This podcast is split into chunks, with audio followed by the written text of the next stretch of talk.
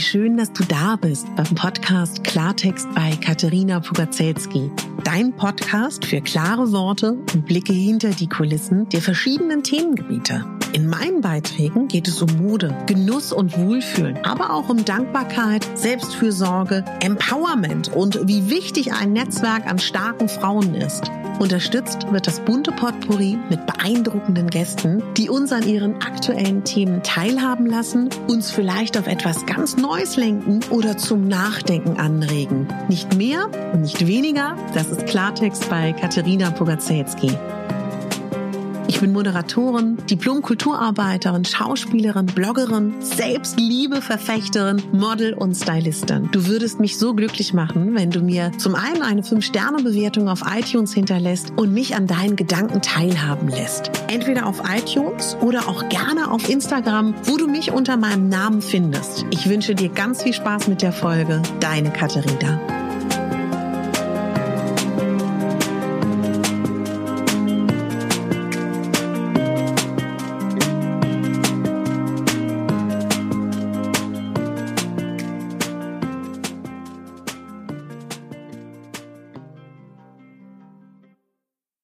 Einen wunderschönen guten Morgen. Heute geht das 20. Türchen von deinem Adventskalender auf und ich begrüße dich ganz herzlich.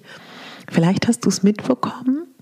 Gestern ist eine Folge erschienen zum Thema Rauhnächte. Und Rauhnächte ist eine ganz spannende Geschichte, die aus unserem Brauchtum kommt. Wenn dich das interessiert, hör gerne mal rein. Das sind zwölf Nächte, die du aktiv nutzen kannst, um ja, dein Jahr abzuschließen und das Neue zu begrüßen mit verschiedenen Ritualen, die ich gefunden habe. Das eine oder andere ist auch so ein bisschen, dass ich es zusammengewürfelt habe. Du kannst die Rauhnächte entweder am 21. Dezember starten oder am 24. Wenn dich das interessiert, hör gerne mal rein. Worum soll es heute gehen? Als kleinen Impuls. Wir alle kennen das bestimmt, dass wir in andere Leute was hineininterpretieren.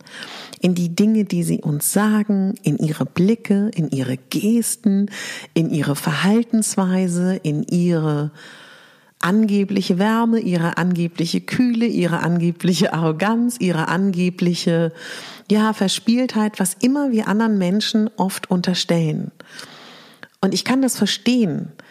Ich interpretiere auch, wenn ich nicht darüber nachdenke, oft in mein Umfeld irgendetwas hinein oder denke, zu wissen, wie sie Dinge meinen. Und das wissen wir letztendlich eigentlich gar nicht. Klar, wenn wir jemanden gut kennen, dann können wir es erahnen, aber in der letzten Konsequenz wissen wir es nicht.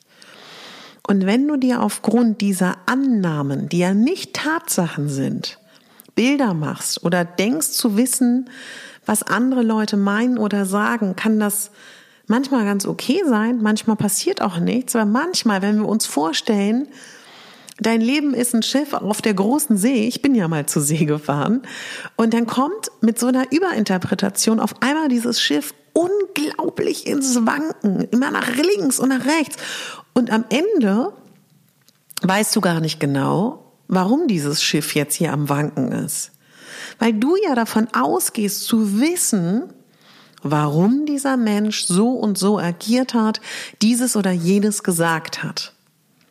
Ich bin immer ein Fan davon, wenn man sich nicht sicher ist, nachzufragen.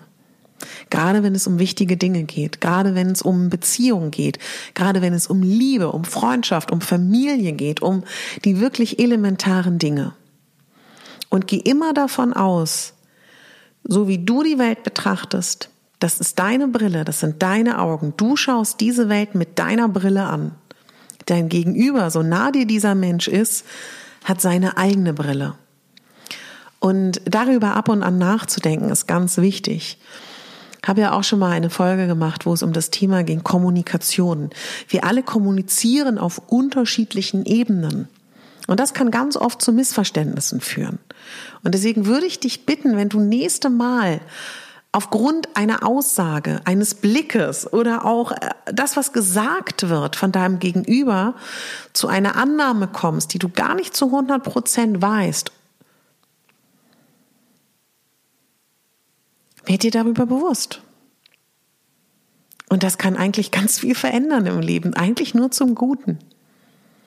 Unterstell den Leuten nicht immer so viel. Oft unterstellt man denen auch oft Böses oder Unbedachtes oder Gemeines oder ja, brauche ich ja gar nicht das Arsenal der schlechten Gefühle anführen. Ich glaube, du weißt, was ich meine.